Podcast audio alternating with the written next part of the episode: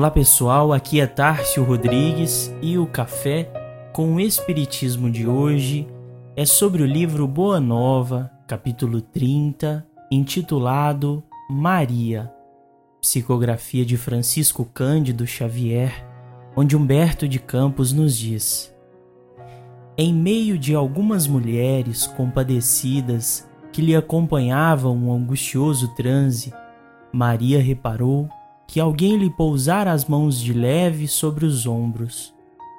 Deparou-se-lhe a figura de João, que, vencendo a pusilanimidade criminosa em que haviam mergulhado os demais companheiros, lhe estendia os braços amorosos e reconhecidos. Silenciosamente, o filho de Zebedeu abraçou-se àquele triturado coração maternal.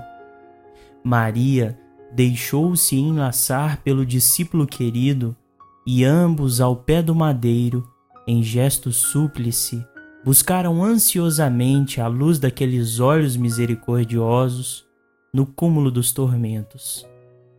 Foi aí que a fronte do divino supliciado se moveu vagarosamente, revelando perceber a ansiedade daquelas duas almas em extremo desalento.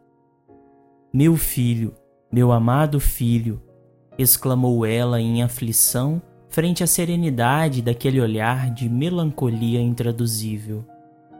O Cristo pareceu meditar no auge de suas dores, mas como se quisesse demonstrar no instante derradeiro a grandeza de sua coragem e a sua perfeita comunhão com Deus, replicou com significativo movimento dos olhos vigilantes: Mãe, Eis aí o teu filho.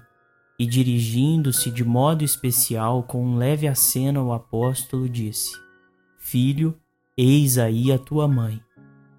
Maria envolveu-se no véu de seu pranto doloroso, mas o grande evangelista compreendeu que o Mestre, na sua derradeira lição, ensinava que o amor universal era o sublime coroamento de sua obra Entendeu que no futuro a claridade do reino de Deus revelaria aos homens a necessidade da cessação de todo egoísmo e que no santuário de cada coração deveria existir a mais abundante cota de amor, não só para o círculo familiar, senão para todos os necessitados do mundo, e que no templo de cada habitação permaneceria a fraternidade real para que a assistência recíproca se praticasse na terra sem serem precisos os edifícios exteriores, consagrados a uma solidariedade claudicante. Humberto de Campos encerra essa obra nos contando, com um pouco mais de detalhes, a angústia do Calvário e, em especial, o íntimo de uma mãe se despedindo do filho em terríveis circunstâncias de dor e desespero. O relato surge para nos lembrar do quanto de humanidade e singeleza havia naqueles corações que nos precederam na construção do bem. Momentos antes do trecho que lemos, temos Maria revendo as lembranças do menino Jesus, desde sua anunciação, a amizade com a mãe de João Batista, a manjedoura inesquecível o carinho do filho com os viajantes modestos, o afinco do rebento na carpintaria de José. Muito naturalmente sabemos que nenhuma mãe espera despedir-se do filho pelas vias da morte. Mas com as palavras de Jesus, percebemos a extensão da tarefa que cabia a Maria, agregando para si não só João, mas todos os filhos do Calvário que agora eram seus também. Momentos depois das narrativas do Calvário, vemos Maria e João se mudando para Éfeso, em casinha simples, doada para o discípulo por um dos convertidos ao Evangelho, e ali permanecem servindo aos enfermos e desamparados, como notamos no livro, a ocasião de um aflito que procura aquela mãe, dizendo-se abandonado na vida, sem saber como vencer as próprias dificuldades e Maria lhe enviava o olhar amoroso da sua bondade, deixando nele transparecer toda a dedicação enternecida de seu espírito maternal.